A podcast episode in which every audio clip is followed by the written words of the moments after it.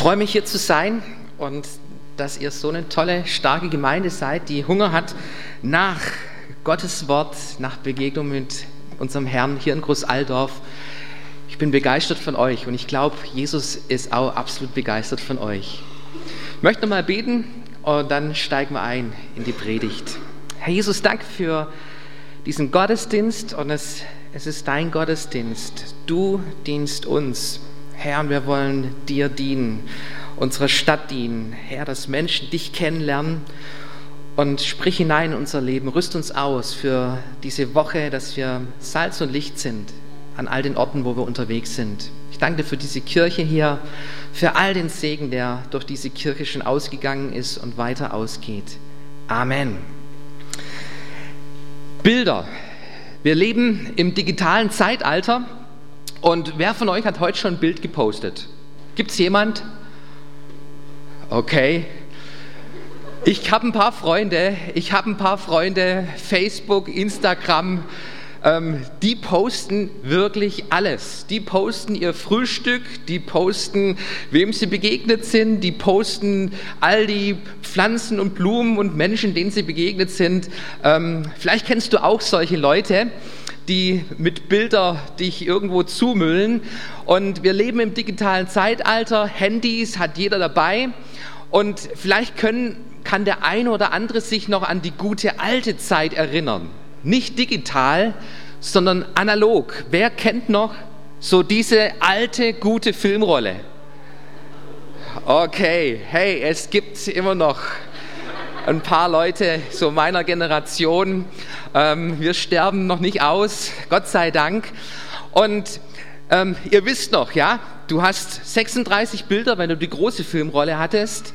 36 Bilder und du hast geknipst musstest weiter drehen, weiterziehen und am Ende zurückdrehen und dann Deckel aufmachen in der Hoffnung, Film ist ganz zurückgespult worden, zurückgedreht worden. Dann bist du irgendwo in einen Laden gegangen, Schlosser damals oder Mediamarkt hatte auch noch das analoge wo es, wo es auf den Markt kam, Mediamarkt.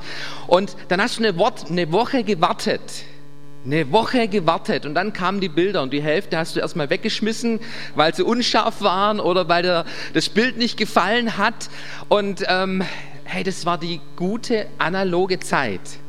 Was ist eigentlich in dieser Woche geschehen? Warum hat es so lange gebraucht, so die Entwicklung von Bildern? Der Grund war, dieses Bild, das landete in einem Fotolabor. Und in diesem Fotolabor da gibt es eine Dunkelkammer, nur Rotlicht, weil sobald Licht auf diese Filmrolle fiel, war der ganze, die ganze Rolle, der ganze Film war kaputt. Und deshalb in der Dunkelkammer wurde dieser Film ausgepackt, diese Filmrolle, die wurde in, in chemischen Prozessen, ich glaube es waren neun Prozesse, wo jede Filmrolle durchging, bis du dann das Bild auf dem Papier gehabt hast. Und dann wurde es verschickt und nach einer Woche hast du es bekommen. Wenn ich mir die Bibel anschaue, Gottes Wort anschaue und wenn ich Gott erlebe in meinem Leben, dann stelle ich fest, Gott ist immer noch analog unterwegs. Und ich bin froh, dass Gott immer noch analog drauf ist. Dass Gott nicht so instant ist, ein Bild und zack, bumm, ist alles da. Und ähm, wir Menschen, wir, wir hätten es gern so, auch mit unserem Glaubensleben. Ein Gebet und zack, bumm, alles erhört. So eine Verheißung, die die Bibel mir plötzlich groß macht und zack, bumm, die Verheißung erfüllt sich. Eine Prophetie über dein Leben, so ein Bild von deinem Leben, was Gott vorhat mit deinem Leben und zack, bumm, auf einmal dieses Leben da. Und ich denke, wir realisieren oder, oder wir erkennen jetzt plötzlich alle, Gott ist immer noch analog unterwegs. Er ist nicht auf Knopfdruck plötzlich alles anders, sondern Gott spricht in dein Leben hinein. Und dann führt er dich durch Prozesse hindurch. Und es ist wichtig, dass du in diesen Prozessen nicht aufgibst, dass du in diesen Prozessen nicht irgendwo aussteigst, sondern dass du durch diese Prozesse mit Gott, mit dem Heiligen Geist, mit dem Wort Gottes, mit der Gemeinde hindurchgehst und am Ende, am Ende wird das herauskommen, was Gott entwickelt haben möchte in deinem Leben. Und du darfst eins wissen, dass Gott immer das beste Bild von deinem Leben hat, das beste Ziel von deinem Leben hat. Gott will, dass dein Leben gelingt. Gott will, dass dein Leben erfüllt ist. Und er führt durch Prozesse hindurch, dass wir mehr und mehr verwandelt werden in sein Bild. Nicht so, wie ich es oft möchte, sondern in das Bild Jesu. Und darum geht es mir heute Morgen. Ich möchte mit euch einen Mann anschauen aus der Bibel, nämlich den David, der genau das erlebt hat, wie Gott sein Leben entwickelt hat in den dunklen Kammern des Lebens. Wenn du deine Bibel dabei hast, dann schlag mal auf. Ansonsten lies hier vorne mit aus 1 Samuel Kapitel 16, 16 Vers 5, da fange ich an. Ähm, Samuel, er kommt in das Haus von, ähm, von, von ähm, dem Vater Davids und da heißt es in Vers 5, Frieden, ich bin gekommen, um dem Herrn zu opfern, heiligt euch und kommt mit mir zum Schlachtopfer. Und er heiligte Isai und seine Söhne und lud sie zum Schlachtopfer ein. Samuel hat einen Auftrag, nämlich den nächsten König Israels zu salben und Gott führte ihn in das Haus Isais. Und es geschah, als sie hereinkamen, da sah er Eliab an und dachte, gewiss hier vor dem Herrn sein Gesalbter.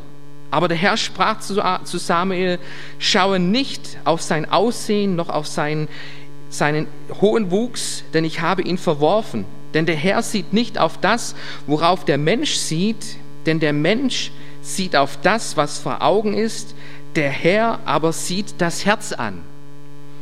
Sag mal, der Herr sieht das Herz an. Und ich bin froh, dass Gott das Herz anschaut.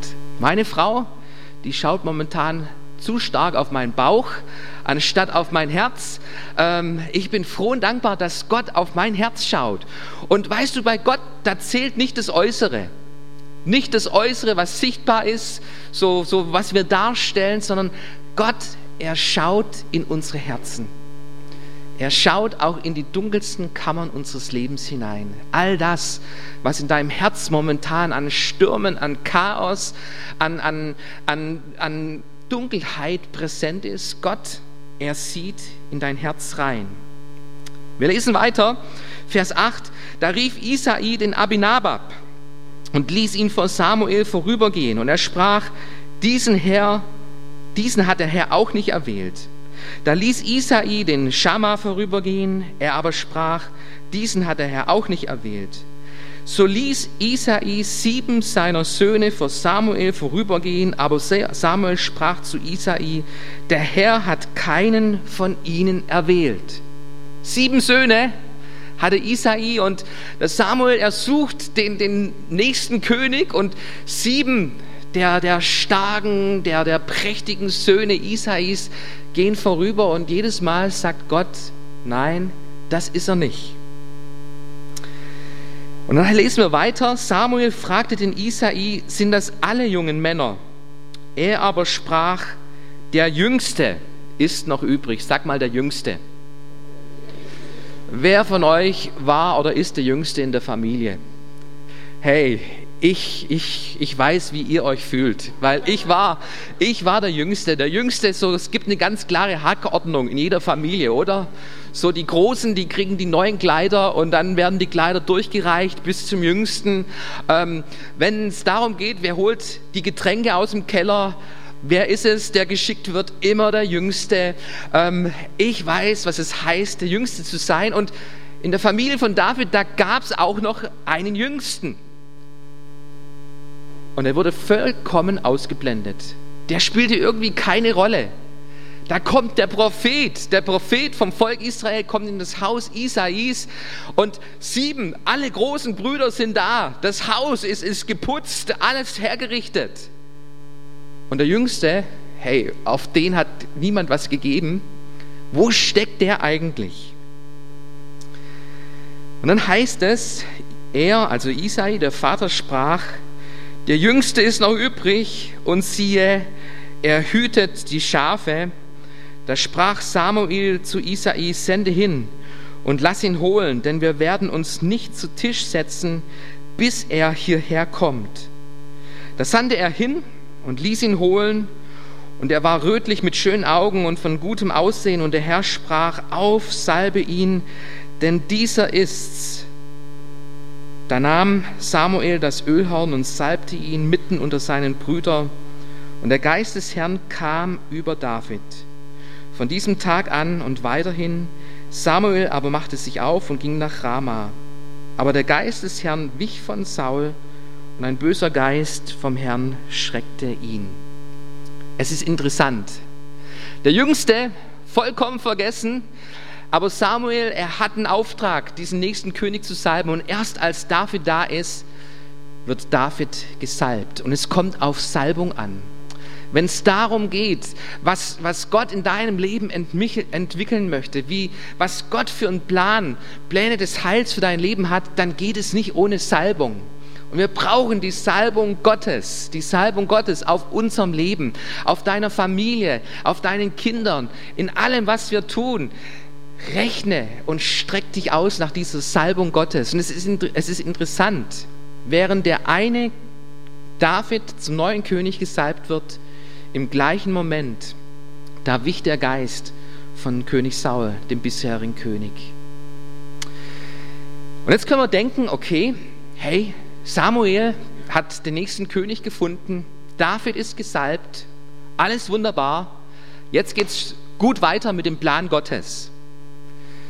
Und ich möchte dich einladen, ein paar Kapitel weiter zu blättern, nämlich wenn du dann weiter blätterst in 2 Samuel, Kapitel 5, Vers 4, da kannst du lesen, David war 30 Jahre alt, als er König wurde und er regierte 40 Jahre lang.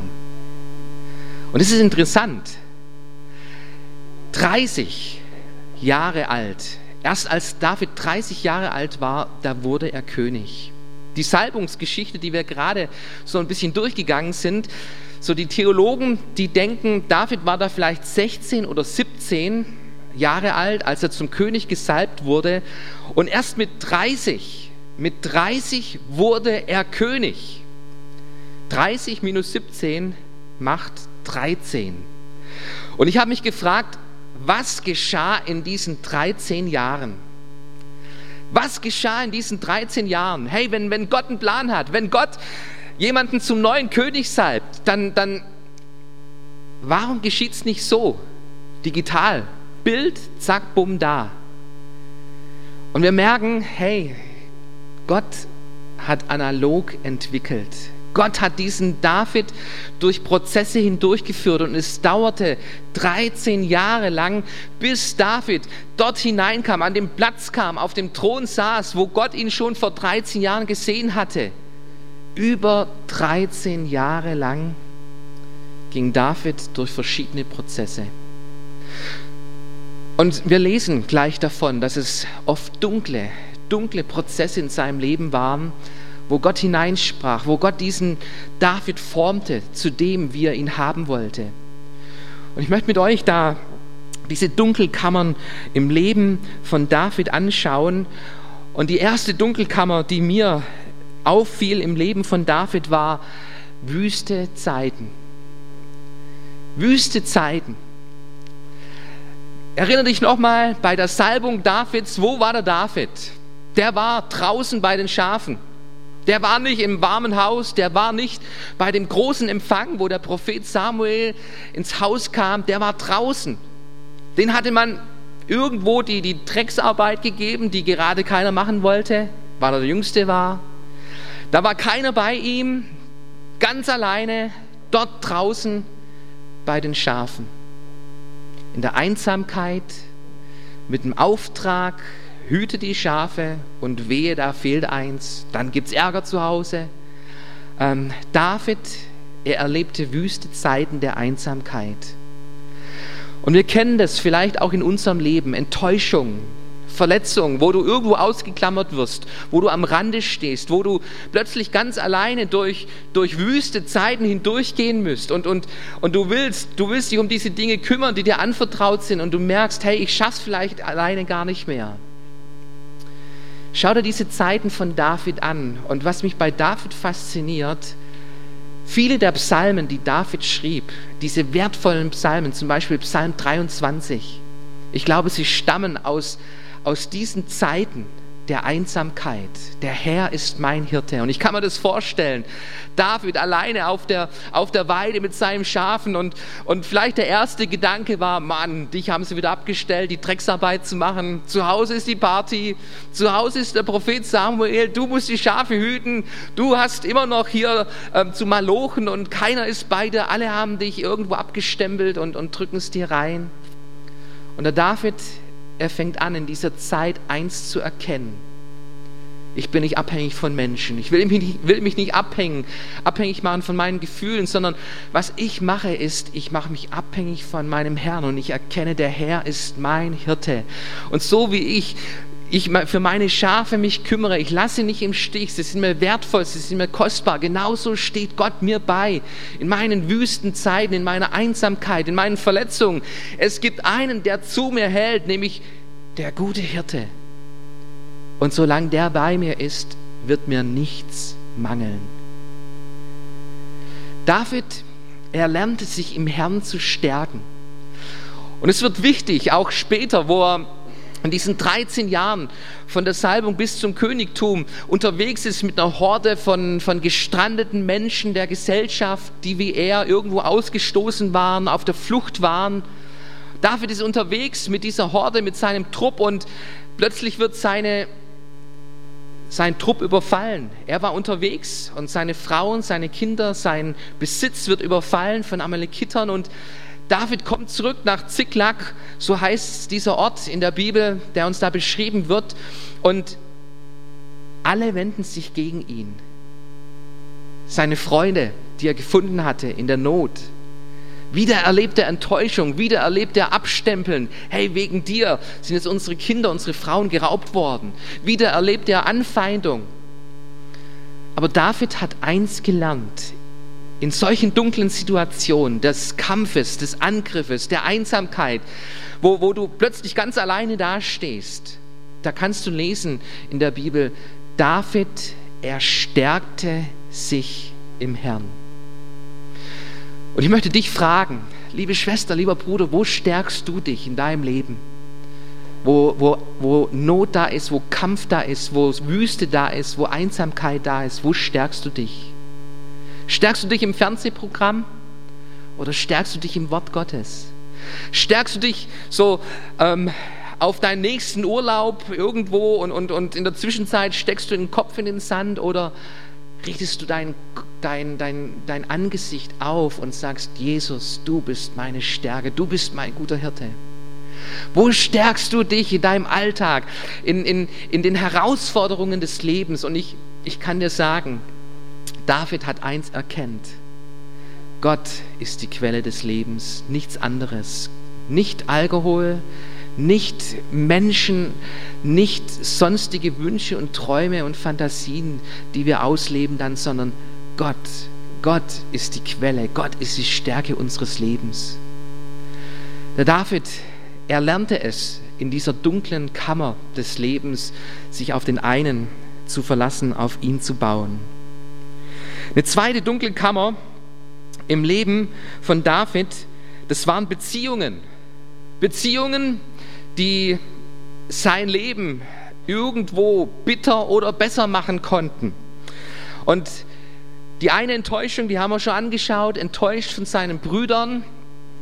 Und eine zweite Enttäuschung, die folgte nach seiner Salbung, nämlich er landet am Königshof Sauls.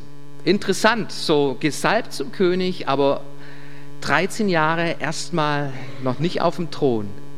So, er wird der Lobpreiser, der Musiker im Königshof Sauls und er spielt diesen König und er erlebt diesen König als einen, als einen zornigen, als einen jähzornigen Menschen, der, der einmal gut drauf sein kann und im nächsten Moment, da fängt er an mit dem Speer nach dir zu werfen und David, er muss oft wegrennen bis zu dem Punkt, wo er dann wirklich ganz auf der Flucht ist, weil Saul ihm nach dem Leben trachtet.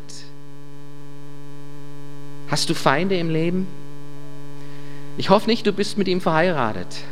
Ähm, und schau jetzt nicht nach rechts und links in dem Moment, ja? Aber ich denke, wir, wir wissen, dass Beziehungen schwierig sein können. Beziehungen können wirklich schwierig sein. Aber ich möchte dich daran erinnern, Eisen wird mit Eisen geschliffen, Stein mit Stein. Und wir Menschen, wir werden aneinander geschliffen. Und es ist oft ein Schliff, ein Schliff Gottes in unserem Leben, ein Prozess, den Gott benutzen möchte, um in unser Herz, um in unserem Herz etwas hervorzubringen an Schönheit, an Liebe, an all das, was, was Gott ausmacht und er in unsere Beziehung hineinlegen möchte. Ich habe vor ein paar Monaten habe ich einen Leiter von einer Therapieeinrichtung auf Fehmarn kennengelernt. Und dieser Mann ähm, ist Ost, in Ostdeutschland aufgewachsen, hat also wirklich noch die Mauer erlebt, den eisernen Vorhang erlebt, die Stasi erlebt. Und er war Christ damals schon in Ostdeutschland unter diesem Regime von, von Kontrolle von Kommunismus.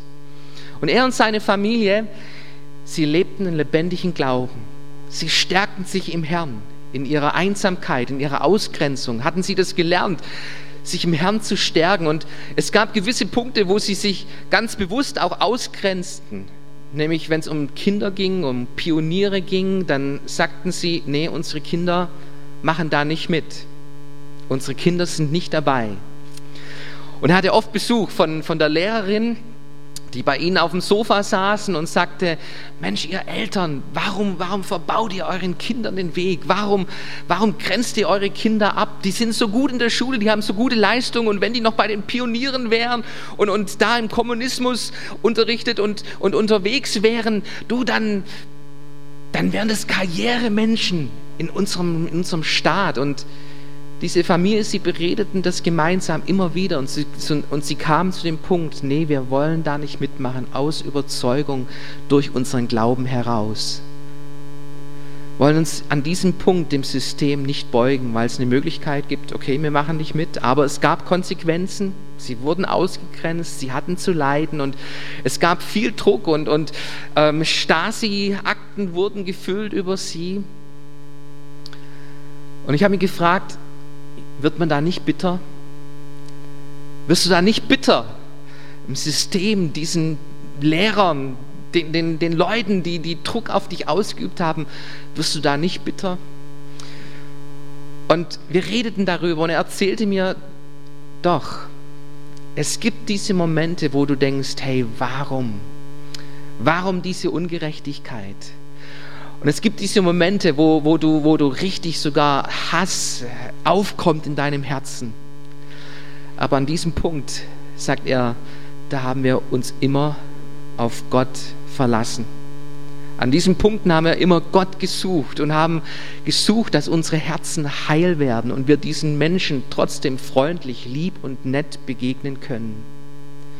Und die Mauer fiel, Kommunismus zerbrach Ostdeutschland war nur noch Geschichte. Und er las seine Stasi-Akte und er erfuhr von all den Menschen, die ihm Übel und Feindschaft mit Feindschaft begegnet waren. Und diese Lehrerin, die saß wieder auf ihrem Sofa und sie weinte und sie bat um Vergebung. Und diese Familie, die konnte sagen, du, wir haben dir schon lange vergeben. Wir haben dir schon lange vergeben. Wir haben immer in der Vergebung gelebt und darauf geachtet, nicht bitter auch dir gegenüber zu werden. Sei gewiss, wir haben dich lieb und wir haben dir vergeben. Hey, was für ein Zeugnis. Und ich merke eins, das, das ist das Herz, das Gott, das Gott hervorbringen möchte in meinem Leben und in deinem Leben. Wie gehst du mit Beziehungen um? In deiner Geschichte, in deinem Umfeld, in Situationen, die dir schwerfallen. Wie gehst du um? Wenn du in die Geschichte von David hineinschaust, dann findest du David in einer dunklen Höhle.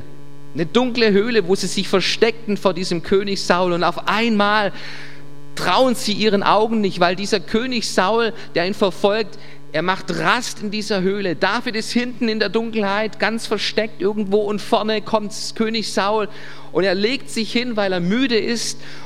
Er liegt in der Höhle. Und die Männer Davids, sie stupfen ihn und sagen, hey David, das ist dein Moment. Das ist der Moment, mit deinem Feind endgültig Ende zu machen, auszuschalten.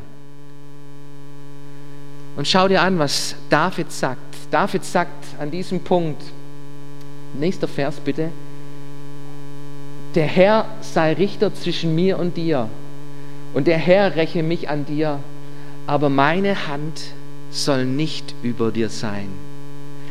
Hey, der David hat gelernt, in dieser dunklen Höhle, in dieser dunklen Kammer seines Lebens, wo eine, eine dunkle Beziehung, Dunkelheit, Feindschaft, Finsternis in der Beziehung herrschte, es nicht selber zu lösen. Herr, ich überlasse es dir. Ich überlasse es dir. Und ich werde den König Saul hier nicht töten, nicht mein Hass jetzt, meine Wut rauslassen, meine Bitterkeit zeigen, sondern Herr, ich will dein Herz zeigen. Dunkle Kammern des Lebens. Ich weiß nicht, in welchen Beziehungen du gerade drin steckst, aber ich möchte, möchte dir zeigen, Gott benutzt vielleicht diese Situation, um an deinem Herz zu arbeiten, um etwas zu entwickeln einer übernatürlichen Liebe, die nur Gott schenken kann und die dahin geht, deine Feinde sogar zu lieben. Eine dritte dunkle Kammer und die letzte dunkle Kammer im Leben von David. David, was mich an David fasziniert, ist, dass er ein Freund Gottes genannt wird, ein Mann nach dem Herzen Gottes, einer der größten Könige des Volkes Israels, gesehen wird bis zum heutigen Tag. Und wenn du dir das Leben von David anschaust, dann stellst du fest, hey, der David war ein genauso großer Sünder. So wie er ein großer König war, ein großer Mann Gottes, zeigt uns die Bibel, dass er ein großer Sünder war. Du findest Geschichten von David ähm, in der Bibel, die wir heute lesen und wo, wo uns die Augen öffnet, was im Leben dieses Mannes alles abging, an Dunkelheit, an Finsternis. Er begeht Ehebruch. Ehebruch mit einer verheirateten Frau. Um diese Tat zu tuschen, da tötet er den Ehemann, lässt diesen Ehemann töten und er verdeckt seine Schuld. Und viele Psalmen, die handeln von dieser Situation, wo er beschreibt, wie es finster war in seinem Leben. Und Sünde, Sünde ist, schafft Dunkelheit in unserem Herzen. Sünde vertreibt Licht in unserem Leben. Und dann schaut er diesen Psalm an, Psalm 51, wo David schreibt, Erschaffe mir, o oh Gott, ein reines Herz und gib mir von neuem einen festen Geist in meinem Innern. Und wenn du diesen Psalm durchliest, dann erlebst du etwas von dieser Dunkelheit, was Sünde im Leben von David ausmachte. Und diese Sehnsucht, diese Sehnsucht nach einem reinen Herzen, nach einem beständigen, nach einem festen Geist, endlich wieder eine Ruhe im Herzen, Frieden Gottes im Herzen zu erleben und zu erfahren. Ein reines Herz. Kennst du den Unterschied zwischen Dreck, Finsternis und rein. Zwei Studenten, die unterhielten sich so über ihr Mittagessen, über ihre Ernährung. Und der eine sagte, du, also ich habe es völlig aufgegeben. Ich esse nur noch beim Imbiss, McDonald's, Fast Food, ich habe es völlig aufgegeben. Und der andere sagte, ja, warum? Hast du, hast du nicht gelernt zu kochen zu Hause? Ja, doch schon ein bisschen. Meine Mama hat mir sogar ein Kochbuch mitgegeben und dieses Kochbuch, das ist, da fängt schon an, das, da fängt schon das Problem an. Weil jedes Mal, wenn ich das Kochbuch aufschlage, dann heißt der erste Satz, suchen Sie sich sauberes Geschirr. Da fängt es an. Da fängt es an. An dem Punkt an dem Punkt fängt es an in unserem Leben. Dunkle Kammer, wo jeder Mensch in seinem Leben mit sich herumträgt. Geheimnisse, wo wir vielleicht vor unserem Ehepartner, vor anderen Menschen versuchen zu verstecken. Du, Gott schaut rein. Gott schaut rein, auch in diese dunklen Kammern unseres Lebens, wo wir vielleicht Sünde pflegen, wo wir Sünde Raum gegeben haben. Gott schaut hinein. Und weißt du, dass Gott von Anfang an einen Prozess im Auge hatte für unsere gesamte Menschheit? Nämlich da heißt es in der Bibel, dass vor Grundlegung der Welt Gott sich schon das Opferlamm auserkoren hatte, Gott weiß um diese dunklen Kammern in unserem Leben und es gibt keinen Menschen ohne Sünde und ohne Schuld. Wir haben alle irgendwo unser Leben dreckig gemacht und, und, und leben, leben dunkle Geschichten, dunkle Phasen, Situationen, Taten, Worte, Gedanken in unserem Leben, die nicht mit einer Reinheit Gottes in Einklang sind. Und Gott hat einen Prozess gestartet, nämlich das Kreuz Jesu Christi, schon vor Grundlegung der Welt war das in den, in, in, in, im, im Plan Gottes, dass Jesus Christus für unsere Sünde stirbt. Und die Bibel sagt, das Blut Jesu reinigt uns von aller Schuld. Halleluja. Halleluja. Und der David, er wollte es, er wollte es verheimlichen, er wollte es für sich behalten. Und Gott schaut hinein und schickt ihm einen Propheten, der hineinspricht in sein Leben und plötzlich bricht es aus David heraus. Jawohl, hey, so will ich nicht weiterleben. Ich will, ich will wieder diese Reinheit Gottes, ich will wieder ein Herz Gottes, ich will wieder in diesen Prozess einsteigen, wo Gott mein Leben verändert. Und trotz dieser Niederlagen, trotz dieser Sünden im Leben von David, ist David immer noch ein Mann Gottes geblieben, nach dem Herzen Gottes, weil er umkehrte und Gott daran wirken ließ. Schau dir mal diesen Vers an in Apostelgeschichte. Apostelgeschichte 13, Vers 22. Ich habe David gefunden, den Sohn des Isai, einen Mann nach meinem Herzen, der all meinen Willen tun wird. Einen Mann nach meinem Herzen. Weißt du, worauf, wonach Gott sucht, worauf Gott achtet, was, was Gott auf der Suche ist in unserem Leben? Nicht ein Herz, so wie es Markus sich denkt, oder wie Roland, oder wie Isolde, oder Irina, ich weiß nicht, wie du heißt. So, wir haben, wir haben so unsere Vorstellung von unserem Leben, von, von, von unseren Bildern, von unseren Wünschen und Zielen. Gott sucht Menschen, die sich entwickeln lassen damit sein Herz, Menschen nach seinem Herzen sich entwickeln. Menschen, die es lernen, sich im Herrn zu stärken. Menschen, die in Beziehungen die Liebe Gottes leben. Menschen, die wissen, wie man mit Sünde umgeht, nämlich dass ich sie zum Kreuz bringe und dass ich, dass ich mit Gott Sieg über meine sündigen, dunklen Kammern im Leben haben möchte, wo ich sein Licht hineinbringe. Menschen, die nach dem Herzen Gottes. Und da heißt es im Römerbrief 8, Vers 28, wir wissen aber, dass denen, die Gott lieben, alle Dinge zum Besten denen, denen, die nach seinem Vorsatz berufen sind. Menschen, die Gott lieben, Menschen, die dranbleiben, Menschen, die durch die Prozesse Gottes und vielleicht gibt es Situationen, wo es momentan dunkel ist in deinem Leben, dann halte dich an Jesus, stärke dich im Herrn, such Gott in seinem Wort, bereinige Dinge in deinem Leben, such Wege Gottes, Lösungen Gottes für Beziehungen. Menschen, die Gott lieben, sagt uns die Bibel, denen wird alles zum Besten dienen. Weißt du, am Ende meines Lebens, da möchte ich nicht als Markus Göhner bekannt sein. Was für ein toller Kerl, was der alles gemacht hat, wie, wie, wie der eine Karriere aufgebaut hat, was der für ein Haus hingestellt hat, was für eine Familie der, der gegründet hat. Darum geht es mir nicht. Das Ziel meines Lebens besteht darin, Herr, das, was dir gefällt, deinen Willen möchte ich tun und ich möchte ein Herz haben, so wie du. Ein Herz, so wie du. Ich lade dich ein, aufzustehen von deinem Platz.